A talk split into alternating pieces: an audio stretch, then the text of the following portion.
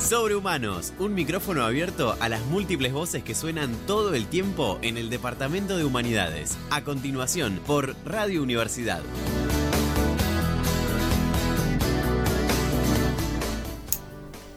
Buenas, ¿qué tal? ¿Cómo va? Bienvenidos, bienvenidas a Sobrehumanos en el Aire, el programa de radio del Departamento de Humanidades.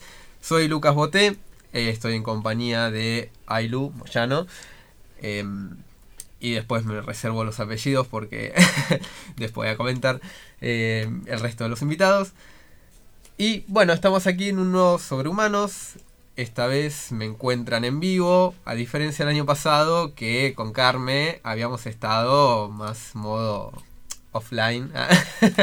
Gracias a los operadores el año pasado y bueno, ahora Gabriel que nos hace un gran aguante. Eh, estábamos activos, eh, bueno, a piezas, a unir las, las piezas grabadas, ¿no? ¿Cómo estás, Ailu? ¿Cómo va todo? Todo bien, feliz con el fin de cuatrimestre. Ah, está, es verdad, es verdad. Estamos fin de cuatrimestre. Sí, man, el viernes entré en un trabajo y quedé fulminadísimo. Sí, ¿Y vos cómo terminaste? bien, podría haber terminado mejor, pero terminé, que es lo importante. Bien, pero bueno, siempre se, siempre se puede estar mejor, sí, pero lo importante es que, que tengamos el- ahí cursado. Sí, Y bueno, ahí prontos al receso, ¿no? Em, antes que nada, les mando un enorme saludos a Carmela y a Aitana, nuestras compañeras que hoy no pudieron estar. Y bueno, esperamos no. Espero no defraudar eh, el aura de Carmen como conductora. Espero que no, no me esté retando. Nada, buenísimo. Así que bueno. Y pasamos a nuestra red de comunicación. Eh, sobre Humanos Aire, nos pueden encontrar en Instagram, también sobre Humanos en el Aire en Facebook. Y solamente eso por ahora. por ahora. Tenemos Gmail también, pero hoy en día quién se comunica con Gmail. Después de último al final lo pasamos. Em, así que bueno, hoy tenemos eh, unos visitantes de lujo. Están aquí, los miro, les miro.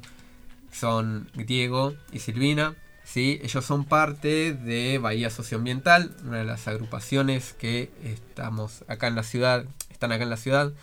Y que, bueno, que no, esto de la agenda climática es algo que creo, digo creo entre comillas, ¿no? Porque es obligado que tenemos que em, entender cuáles son las problemáticas ambientales a nivel mundial, ¿no? Y, bueno, cómo está pasando eso en la ciudad. Eso es lo que más por ahí no, nos puede interesar, ¿sí? Así que, si les parece, eh, vamos a un corte y después seguimos acá con los chicos.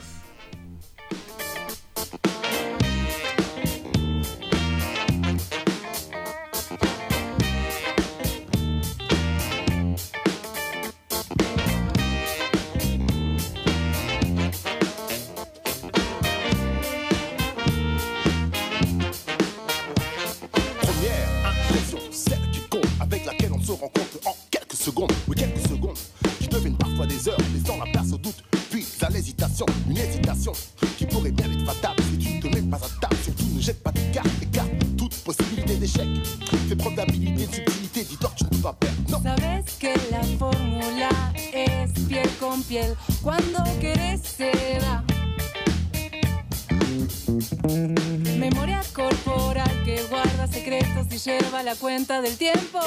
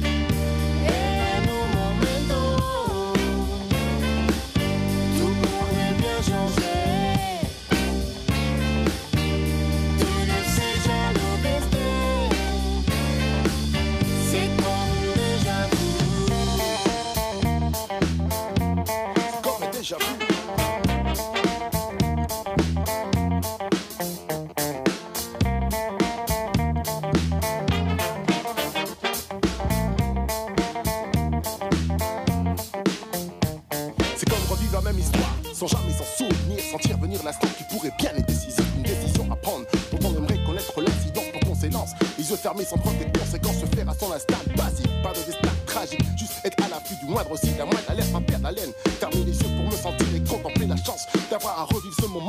Sabes que la fórmula es piel con piel cuando querés se da. Memoria corporal que guarda secretos y lleva la cuenta del tiempo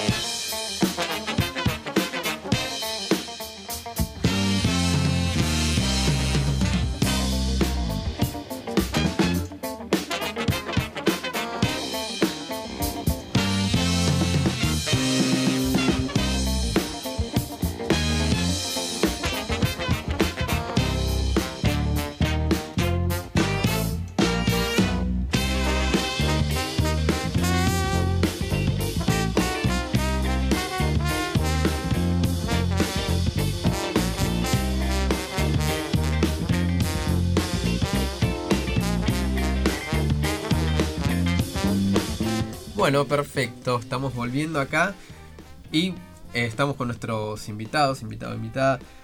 Diego, Silvina, un gustazo que estén aquí. Gracias por la invitación. Bien.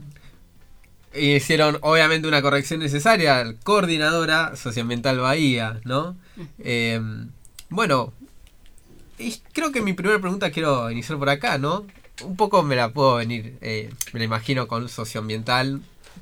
Obviamente no, le, voy, a, le voy a preguntar también eh, qué, qué quiere decir eso, ¿no? Pero también, ¿por qué coordinadora?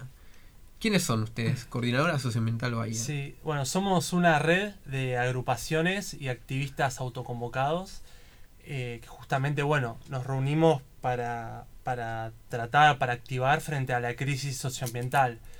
Eh, socioambiental, eh, si es como podemos ver, está la cuestión social y la cuestión ambiental.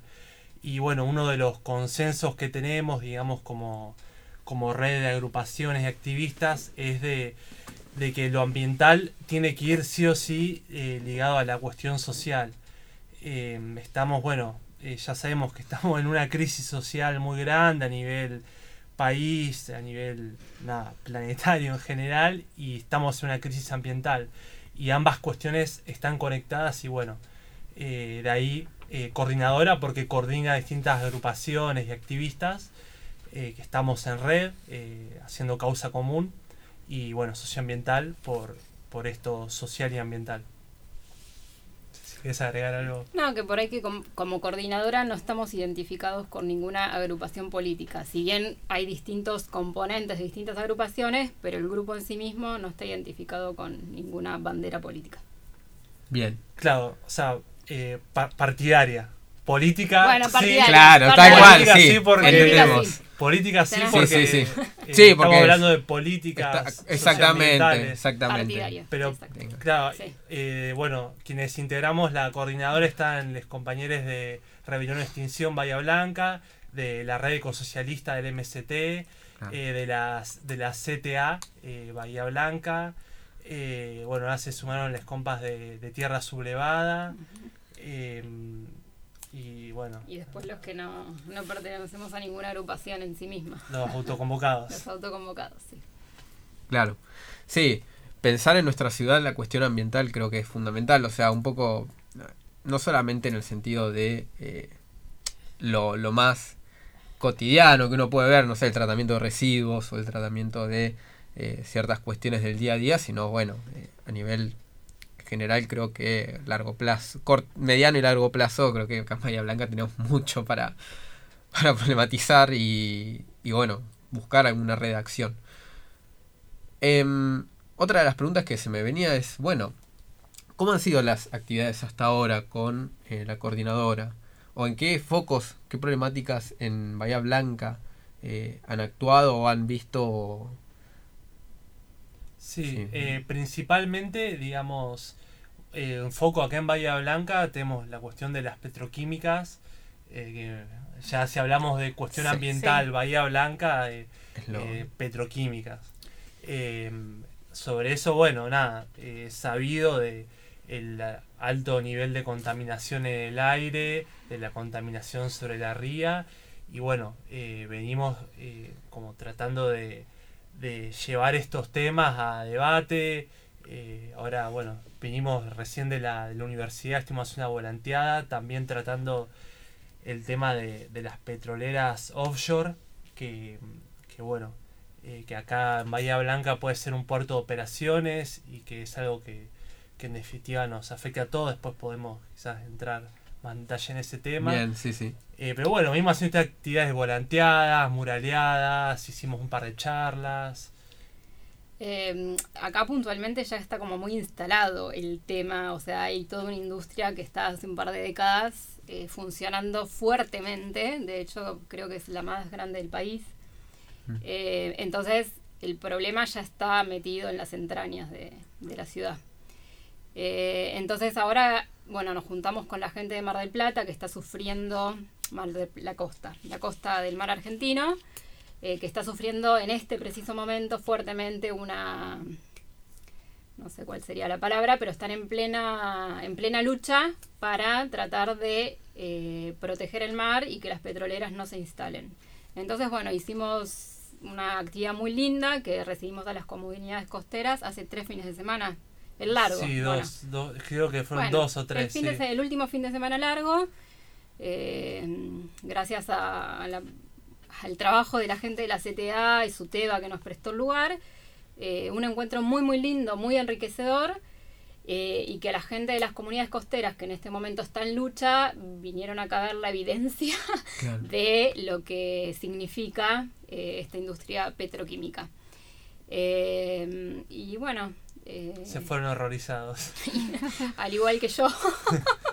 yo soy, no soy de Bahía, soy de Buenos Aires y me quedé sumamente impactada con las dimensiones del polo petroquímico eh, y con las historias que hay atrás de, de esa industria, con muchas muertes que hay por precarización laboral, por falta de eh, protección ante trabajo sumamente contaminante y de riesgo. Bueno, hay una serie de mayormente masculinos, todos chicos, eh, jóvenes de menos de 30 años, que a lo largo de los años fueron muriendo por, eh, en casos, muchos casos, desidia de las empresas, de inclusive eh, depósitos clandestinos, ¿sí? En, en, en medio de la ciudad, como es el, el caso de Juan Cruz Manfredini. Bueno, nada, entonces fue, para mí fue sumamente impactante el día que fuimos a hacer el Toxitour. Eh, la- las, las historias, los, estaban los padres de Juan Cruz, eh, los padres de, del otro chico, bueno, Vi- Nicolás Biernat. de Nicolás Biernat, bueno, fue nada, es muy impactante, o sea, acá realmente el problema está instalado y ahora lo que estamos eh, queriendo es, bueno, que empezar a quizás a que la gente, a difundir, a, que, a ayudar a tomar conciencia, a que en realidad todos desde lo cotidiano podemos hacer algo disminuyendo nuestro consumo de plástico que son derivados del, del petróleo, eh, separando adecuadamente la basura. La realidad es que desde lo individual hay muchas cosas para hacer y desde lo individual eh, sumar a lo colectivo y desde lo colectivo sumar a lo interprovincial o interzonal y bueno, fortalecernos como, como ciudadanos y como individuos para empezar de una vez por todas a proteger el ambiente. Eso, en eso estamos. Bueno, Contundente. Ver, contundente No, no, porque lo dejamos sin tenemos, palabras. no, sí, y aparte eh, creo que podríamos sacar, o sea, quiero preguntar de varias cosas, muchísimas. Em, creo que por ahí eh, lo que más eh, va, me llama ahora y que tal vez podamos hablarlo por el tema para, para después entrar en, en otros que, que habíamos comentado al inicio. Eh, ¿Quién fue Juan Cruz? ¿Manfredini? Sí, bueno, Juan Cruz Manfredini es un, un, un joven de que trabajaba para la empresa tercerizadora Car- Carmín Cargo, que una empresa que hacía control, eh, que creo que son sobre unos, no sé bien si son residuos, unos hidrocarburos que, que nada, se tienen que hacer un control en laboratorio y, y esa empresa, digamos, funcionaba eh, en un duplex en Villa Floresta eh, que alquilaron, porque era más barato alquilar ahí que alquilar en, en el puerto. Eh, y estos residuos, digamos, estas muestras eran de alto riesgo, la gestión, digamos.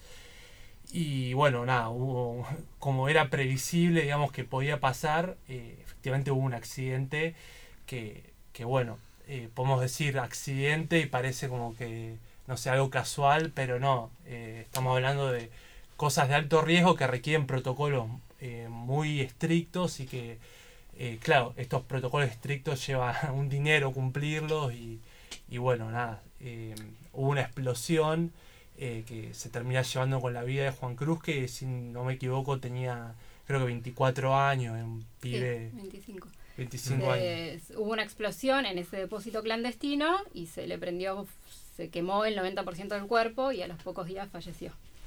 Eh, depósito clandestino, o sea, no solo que no había condiciones de bioseguridad o de seguridad para él mismo, sino que los vecinos aledaños también, porque eso está metido en un barrio de viviendas, de residencial. Eh.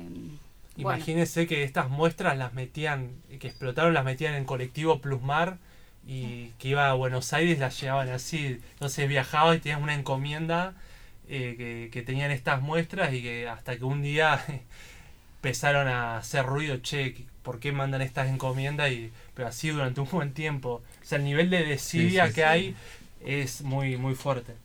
Lo que venden las empresas hace, hace un mes, un poquito más, eh, hubo una audiencia pública en Mar del Plata por este por esta misma temática de las petroleras que duró eh, toda la semana, ¿sí? Y las empresas se llenan la boca, se llenan la boca hablando de el cuidado del ambiente, trabajo para los empleados, eh, como que es remuneraciones muy buenas y nada de eso es eh, real, no es real porque requieren personal calificado, porque acá tenemos harta evidencia de que eh, no, le, no, no, no trabajan las empresas como deberían trabajar y ahí si quieren nos metemos en el tema de los efluentes, de los desechos que salen directamente a, a la ría. Eh, una vez los, los desechos de la industrialización, ¿sí? Que contaminan directamente al agua. Supongo que por eso salieron aterrados los... eh, Sí, en cuando realidad todo. Sí, todo, sí, sí. todo, Pero no pensaba porque... No, porque aparte sí. igual las dimensiones del polo, o sea, la, infraestructura que hay ahí es, es imponente, es realmente imponente. Mm. Eh, entonces, bueno, Bien. Muchas gracias por eh, acortar, eh, acotar esto, ¿no? Eh, la verdad es algo que por ahí pasa muy, muy desapercibido. Eh, bueno, no, nunca había escuchado hablar de, de Juan Cruz y bueno, sí, algunas cuestiones, el tratamiento de desechos. Juan Cruz es como- uno, ¿eh? Sí, La sí, lista sí. es sumamente amplia, Sí. porque en el año 80 y- 83, si no me equivoco, también Bueno, hubo... och- 88 el incendio que hubo en la Junta Nacional de Grano. O sea, el 85, perdón, la un incendio en... Bueno, hay, eh, hay un documental que es Ingeniero White, un polo que están matando. eh, lo tiro para todos los oyentes, eh, para que lo anoten. Eh, ahí hay un montón de información sobre todas estas cosas y, y ahí está sintetizada un poco toda la historia. Y bueno, y ni hablar toda la gente que se ha enfermado, que vive, la gente Mm. que enferma en White por enfermedades respiratorias eh, cánceres u otras cosas de las que hay Malformaciones. un- malformaciones. Ahí se, se ha hecho un censo de salud eh, que bueno reveló todas estas problemáticas y, y que bueno eh, lamentablemente está invisibilizado.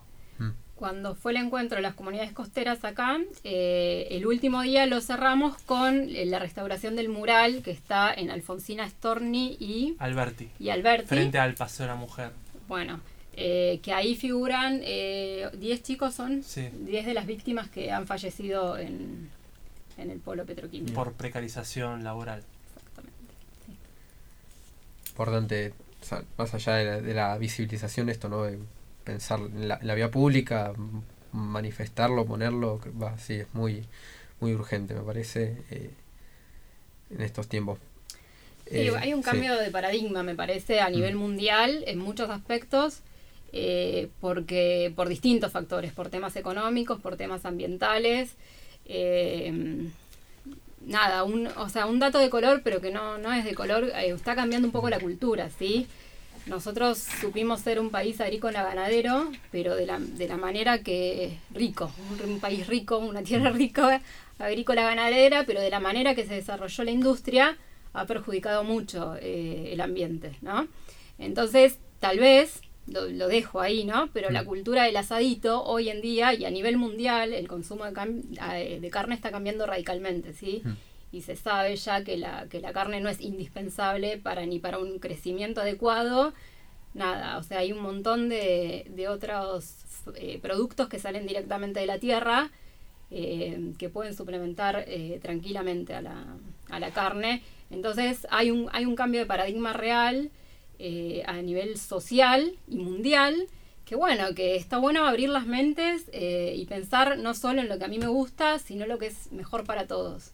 Y eso incluye a, a la tierra, incluye a los animales, eh, incluye a otras personas, pero bueno, las empresas no, no se guían mayormente por, por esos patrones o por esos parámetros, se guían por la rentabilidad, a cualquier precio y a costa de cualquier cosa, de la vida de quien sea, no importa. Sí.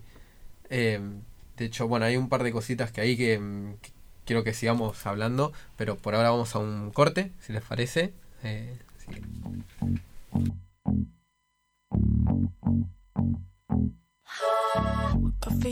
guess you moved on really easily. You found a new girl and it only took a couple weeks. Remember when you said that you wanted to give me the world? Guess that you've been working on yourself. I guess the therapist I found for you should really help. Now you can be a better man for your brand new girl.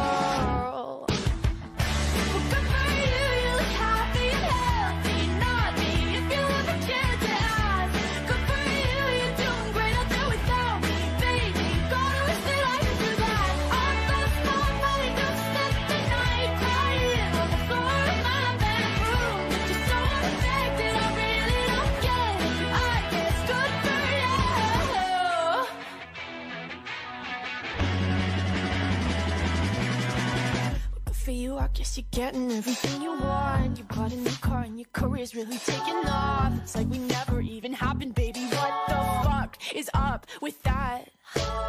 And good for you, it's like you never even met me. Remember when you swore to God I was the only person who ever got you? Well, screw that, screw you. You will never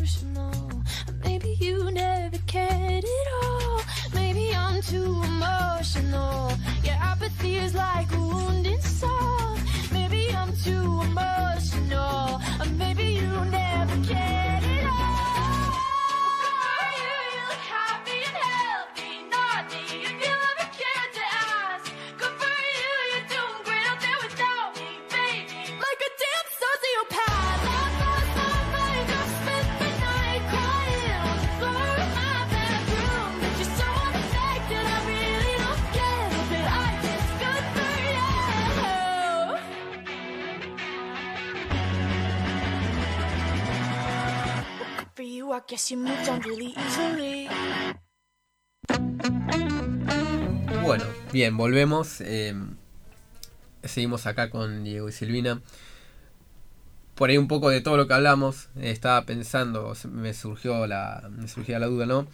¿Cómo fue este? Ustedes hablaban de las comunidades, el eh, las comunidades costeras, ¿no? Co- Como con la coordinadora estuvieron eh, trazando, haciendo reuniones, eh, llevando a cabo actividades. ¿Cómo, cómo fue eso? ¿Cómo fueron esos contactos? ¿Y cómo se, cómo se construyeron? ¿Y cuál fue la recepción de esas comunidades? Eh, y también si podemos ponerle eh, espacio, o sea, nombres o... Sí, eh, bueno, digamos, primero está bueno esto de entendernos, eh, nos permitió recuperar que somos una comunidad costera, porque Bahía Blanca, o sea, ya el nombre Bahía Blanca, pero después, no sé, la costa uno piensa en Poencó, Montermoso, y no, nosotros somos también una, una ciudad costera. El tema es que, bueno, hace décadas que perdimos el acceso al mar por justamente las industrias petroquímicas. Eh, estos contactos, digamos, eh, bueno, con algunos, en algunos casos ya venían de hace tiempo atrás, pero bueno, con todo el tema de este de las petroleras offshore que se dio eh, las manifestaciones muy importantes en Mar del Plata, más que nada con el Atlanticazo. eh, nada, nos pusimos ahí eh, en red. eh, bueno, en esta reunión vinieron gente de Mar del Plata, Miramar, Necochea, Quequén. eh, Viedma inclusive. de Viedma, me había pasado Viedma y las grutas. Bueno, nada, nos pusimos en, en contacto, empezamos a tener, hubieron reuniones, hubo una compañera, Tata, Ayone de la CTA, que fue a Mar del Plata eh, hace unos meses atrás, que ahí hubo una, un encuentro importante también. Eh, y bueno, eh, fuimos haciendo distintas actividades, por ejemplo, no sé si, si los cuatro, justamente los días 4 y 4, los días 4 estaban haciendo actividades, esto, por el mar. Y bueno, eh, se hacía algo en Mar de Plata, en Necoche y también se hacía algo acá en Bahía. Y así nos íbamos eh, ligando. Y bueno, empezamos con, le hicimos un mural en Ingeniero White. Eh, hicimos una charla también en, en marzo, eh, que participaron compas de Necochea y, de, y bueno, también del Observatorio Petrolero Sur. Eh, de algún modo se fue construyendo esto con el tiempo hasta que bueno, salió esta iniciativa de, de poder hacer un encuentro acá en Bahía este último fin de largo y que fue realmente muy muy importante para nosotros un intercambio de experiencias muy rico y de y bueno distintas perspectivas también y que nos permite estar más organizados en común porque tenemos problemáticas eh, comunes El 4 un poco surge también de la lucha de, en Esquel y, Chubut contra la mega minería. En, en Esquel hace 20 años prácticamente que se, que se marcha, todos los cuatro, contra la mega minería. De ahí los compañeros de Mar del Plata, con su problemática puntual por las petroleras offshore, adoptaron el 4.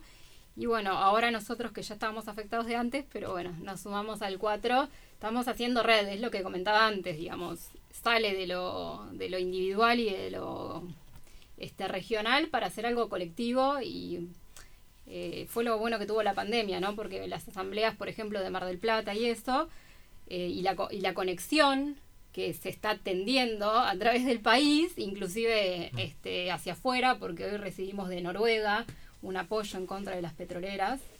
Eh, eh, bueno, se, se está tendiendo, se está tejiendo una red que bueno, que acá con la, el- el- el- cuando recibimos a las comunidades costeras se hizo tangible y se hizo carne.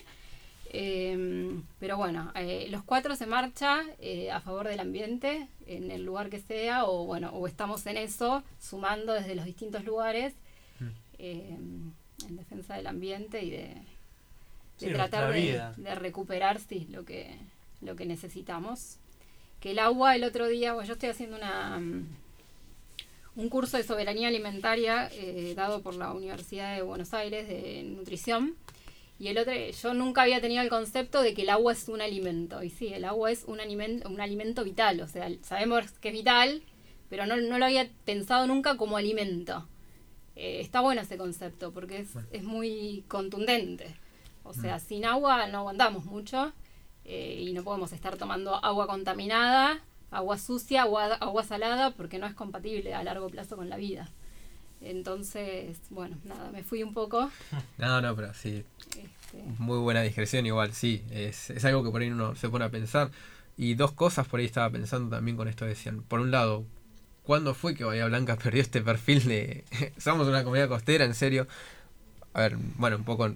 eh, Diego, siendo de historia, o sea, yo me recuerdo haber visto algunas fotos, viste, de, yo te diría 40, 50, de un montón de gente en la playa de Bahía Blanca, voy a decir, ¿cuándo pasó Bueno, esto? casualmente hoy Eh. eh, los compañeros de mm, Minama- Miramar, Miramar, sí, hicieron un tipo un flyer, está en las redes, son los de tierra, arroba tierra protegida, pusieron una foto del balneario de Bahía hace un par de décadas atrás y eh, la filmación del polo eh, cuando vinieron, eh, como alertando a los ciudadanos de eh, los que ahora están en, en Mar del Plata y esas zonas, eh, bueno, de tratar de evitar que eso les pase a ellos también, básicamente. Sí, pensar que había un tren que te llevaba que te llevaba hasta hasta hoy los ¿Qué fines de semana era masivo. Claro, eh, que se iba masivamente la gente un bañero popular en White. Sí, sí.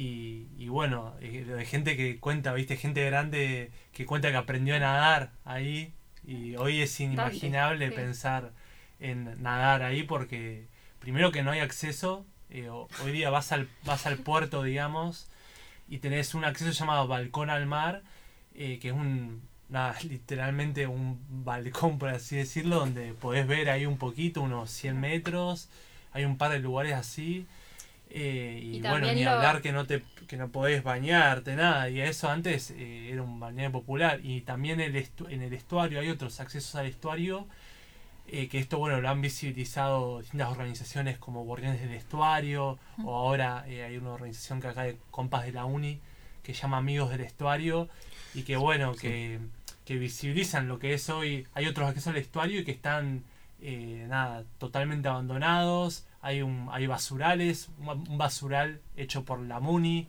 Eh, entonces claro con el paso del tiempo los más jóvenes eh, perdimos total perdimos la memoria. Eh, que es algo que sí. vemos en la carrera la cuestión de la memoria. Se pierde la memoria. Uno de los accesos que había hasta hace poquito en el puerto de Rosales han, lo han enrejado, o sea, han restringido el acceso eh, con un importante medio portón y red eh, y ha quedado ahí. Se, se han tomado ese espacio también por si acaso. Supuestamente es una, un portón de contingencia, una cosa así, pero la realidad es que pusieron un, eh, un alambrado con un portón eh, en un lugar que era público. Esto pasó hace poco. Nada nuevo bajo el sol. Pero lamentablemente, lamentablemente.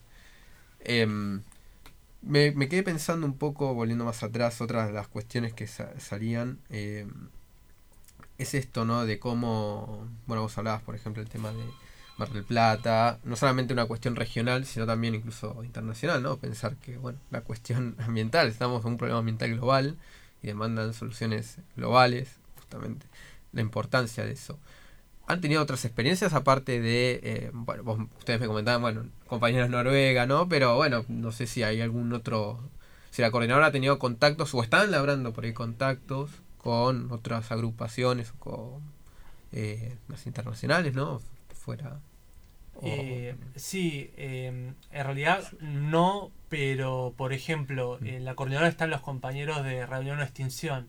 Y Rebelión o Extinción es Mm. eh, una agrupación internacional que tiene distintas, eh, nada, acá en Argentina y en un montón de países, pero es una agrupación que funciona de manera internacional y de alguna manera eso genera una cierta red Eso es Y- una red, claro. Claro. y en definitiva, o sea, por más que no hablemos directamente con gente de otros países, eh, el contacto está de alguna forma, eh, porque justamente el movimiento socioambiental es un movimiento global y más que nada desde el 2019, cuando fueron todo el tema de las huelgas por el clima, las manifestaciones esas de los viernes por el clima, de que salió Greta Thunberg, que, que se reviralizó el discurso y movilizaciones de millones de personas, bueno, eso de alguna manera eh, le da una, una globalidad al movimiento porque la crisis, cuando hablamos de crisis climática, estamos hablando de una crisis global, cuando estamos hablando de, del- cuando hablamos del planeta, digamos, es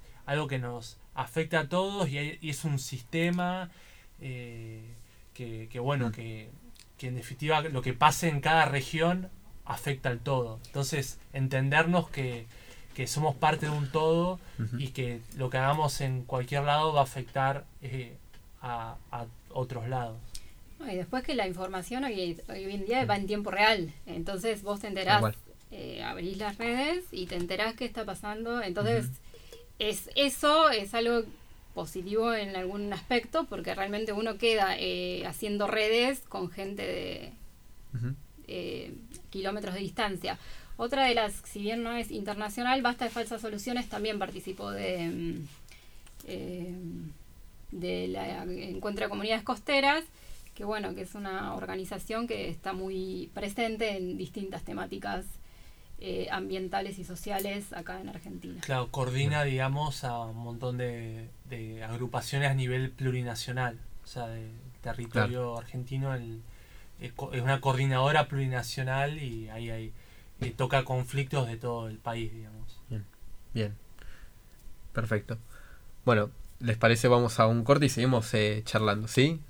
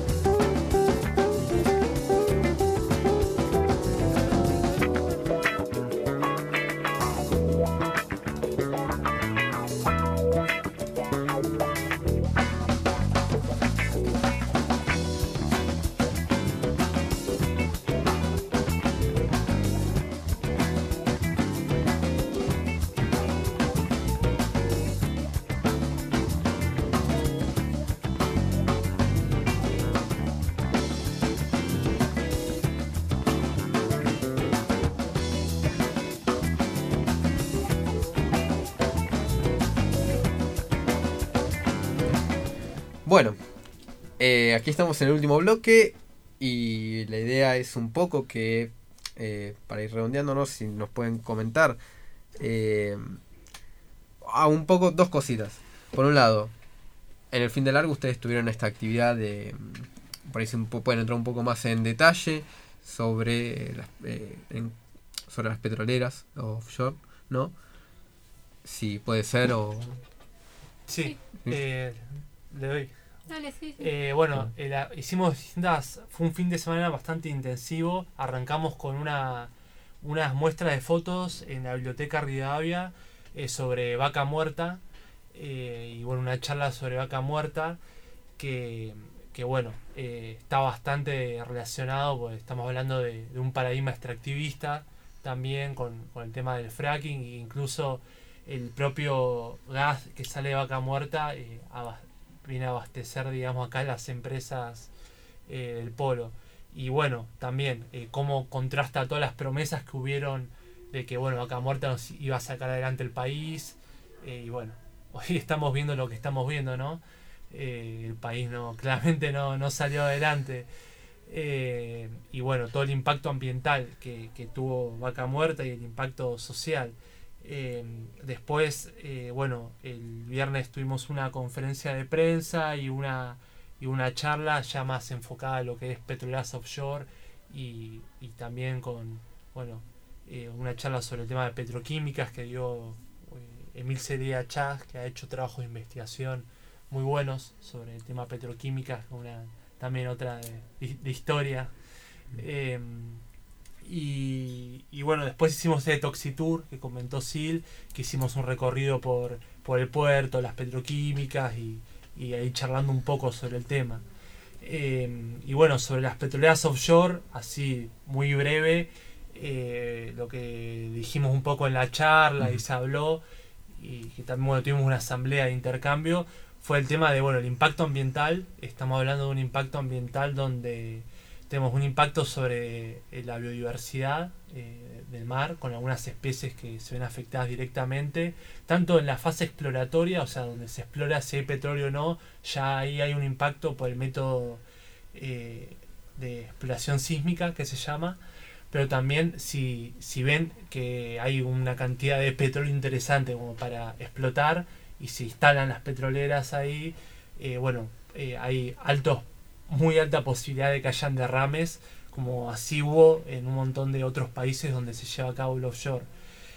También eh, impacto ambiental es decir que es seguir reforzando la matriz energética eh, con hidrocarburos que, eh, bueno, eh, tiene un impacto sobre emisión de gases de efecto invernadero, que eso impacta sobre el cambio climático y cuando tenemos que ir a una transición energética a energías más limpias. Eh, impacto social, bueno, cuestionar si realmente este paradigma de desarrollo eh, de explotación eh, de hidrocarburos para la exportación energética nos va a traer realmente desarrollo al país. Ya vimos con todo el proceso de sojización o con todo, bueno, la matriz exportadora de, de Argentina de, productos primarios o, con baja elaboración, ya vimos que no que, que esta paradigma extractivista no, no ha traído desarrollo al país, sino que crecientemente lo ha, lo ha empobrecido y ha dejado el ambiente eh, al ambiente destruido, las tierras saqueadas, eh, eh, bueno, podemos Mm. hablar un montón de Sí, casos De, Mm. de- del mal, de lo que es el mal desarrollo y el impacto que trajo. Eh, yo agrego, vuelvo a la asamblea Ujú. pública que hubo en Mar del Plata y a las eh, exposiciones de las empresas que prometen fuentes de trabajo. Mar del Plata, al igual que Bahía Blanca, son ciudades que tienen altas tasas de desempleo y también de pobreza. Eh, entonces, una parte de la población se agarra, por supuesto, las empresas, ¿no? Pero una parte de la población, desde un conocimiento incompleto, se agarra en la posibilidad de trabajo. La realidad es que acá la tasa de desempleo, con un polo petroquímico próspero, ¿sí? muy activo, eh, la tasa de desempleo eh, sigue siendo muy alta, con muertes en el camino, y que para lo que se pretende hacer en las costas de Mar del Plata, necesitan personal calificado, no, va no entraría a trabajar cualquier persona, cualquier, cualquier operario, ¿sí? Eh, porque es un trabajo muy específico que inicialmente es exploratorio, que aparentemente todavía no se hizo en ninguna parte del mundo en las dimensiones que se propone hacer en Mar del Plata, bueno, y con todas las consecuencias que comentó Diego recién. Entonces, eh, esa falsa fantasía, esos espejitos de colores de que va a sacar la tasa de desempleo, eh, la realidad nos demuestra que no, que no es así. Sí, hay un lobby muy fuerte, digamos, para este proyecto. Incluso, bueno, acá hubo una reunión a principio de año que vinieron de la Secretaría de Energía, que se reunió con el intendente, con el consorcio del puerto, que participó también representantes de la UTN y el rector de, de la UNS, como de alguna manera dando una bala al proyecto que, bueno, acá en el caso de la universidad eh, no es algo que se haya debatido, digamos, si eh, este proyecto y sin embargo ya se salió de alguna manera a dar un aval público, institucional, en el caso del rector, que bueno, esto eh, se lo cuestionamos eh, al rector en una charla que hubo sobre cambio climático en el mes de mayo acá en la universidad y nada, le cuestionamos de por qué se había dado un aval institucional eh, a esto cuando no se cuando no hubo ningún tipo de debate en la comunidad universitaria sobre si estábamos a favor o en contra. Y cuando en nuestro caso estuvimos haciendo volanteadas distintas actividades de acá en la universidad y la gente por ahí los estudiantes que saben que están interesados en el tema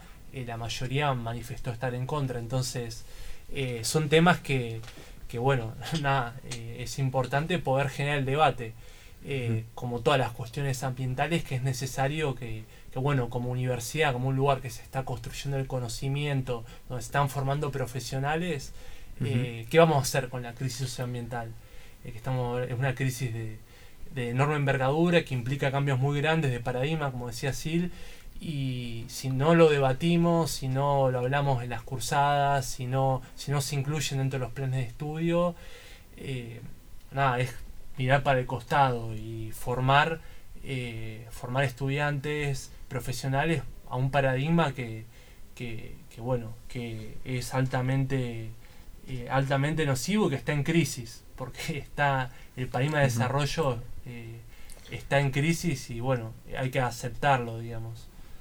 Quizás como para ir terminando, ¿no? Porque ya, ya se nos acaba el tiempo.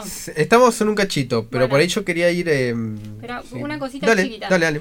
Eh, ya que estamos en una radio universitaria, quizás eh, para los eh, estudiantes que estén escuchando este programa, esta información, que la posibilidad de que desarrollen un pensamiento crítico, inclusive sobre los contenidos que se les dan en las carreras, porque no precisamente, bueno, es lo que nos refleja la realidad, que no todo lo que nos brindan es constructivo para eh, mejorar nuestro desarrollo ambiental, nuestro desarrollo social, o sea, más- o sea, construir un pensamiento crítico, ¿sí? Que no compren todo lo que dicen los libros, todo lo que dicen los docentes, no.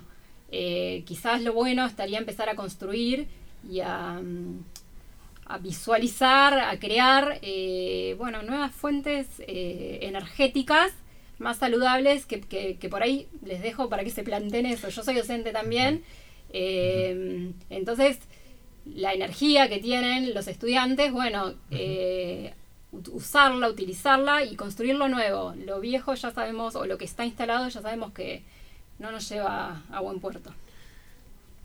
Sí. Creo que. Bueno, nada. Da para muchísimos programas estas cuestiones. Eh, comparto igual, ¿no? Quiero, quiero resaltar esto, ¿no? La importancia de. Bueno, pensar, ¿no? Eh, La universidad, que es una institución democrática, y la, apertura al debate y, al, y a la, esa capacidad crítica, ¿no? Eh, bueno, de ejercer, ¿no? Em, un poquito chiquito, si tienen, em, ¿cuáles son, o bueno, que si se puede compartir, ¿no?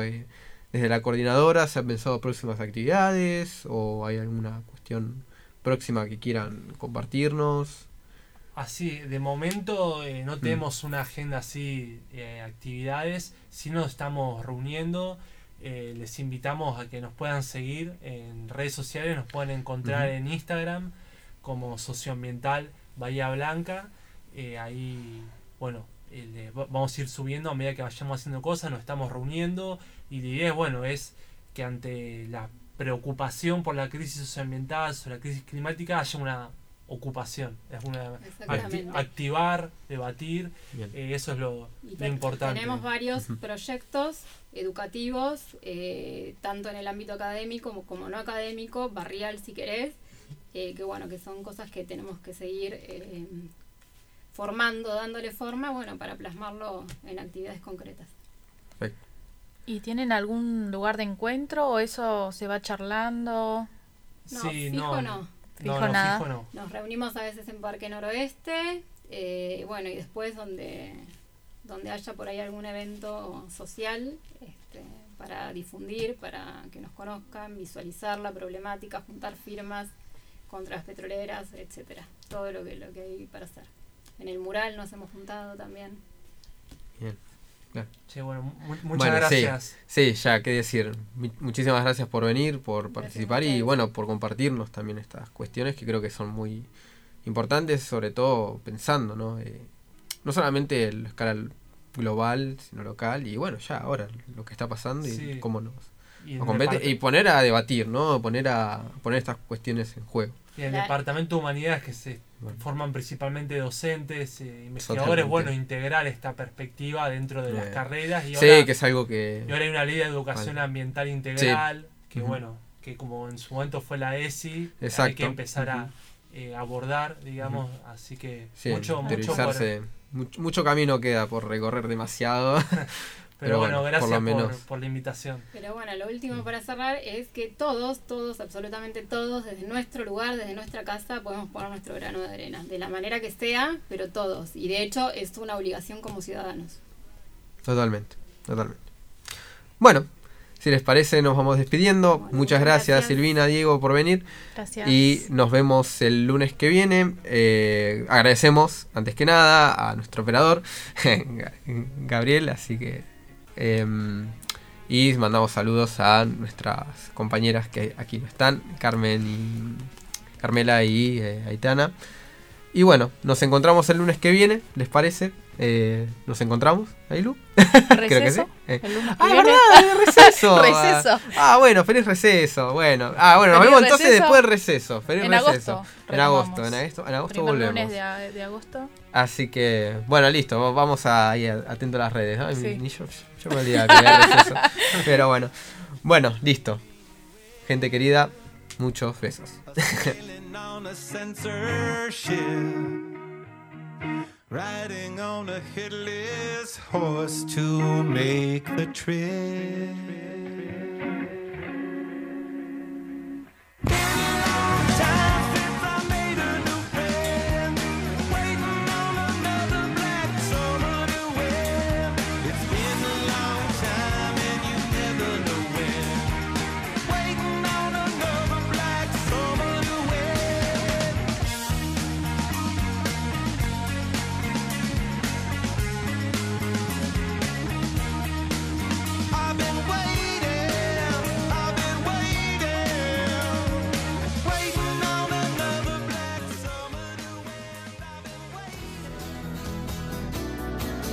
Esto fue Sobrehumanos, un micrófono abierto a las múltiples voces que suenan todo el tiempo en el Departamento de Humanidades, por AM 1240 Radio Universidad.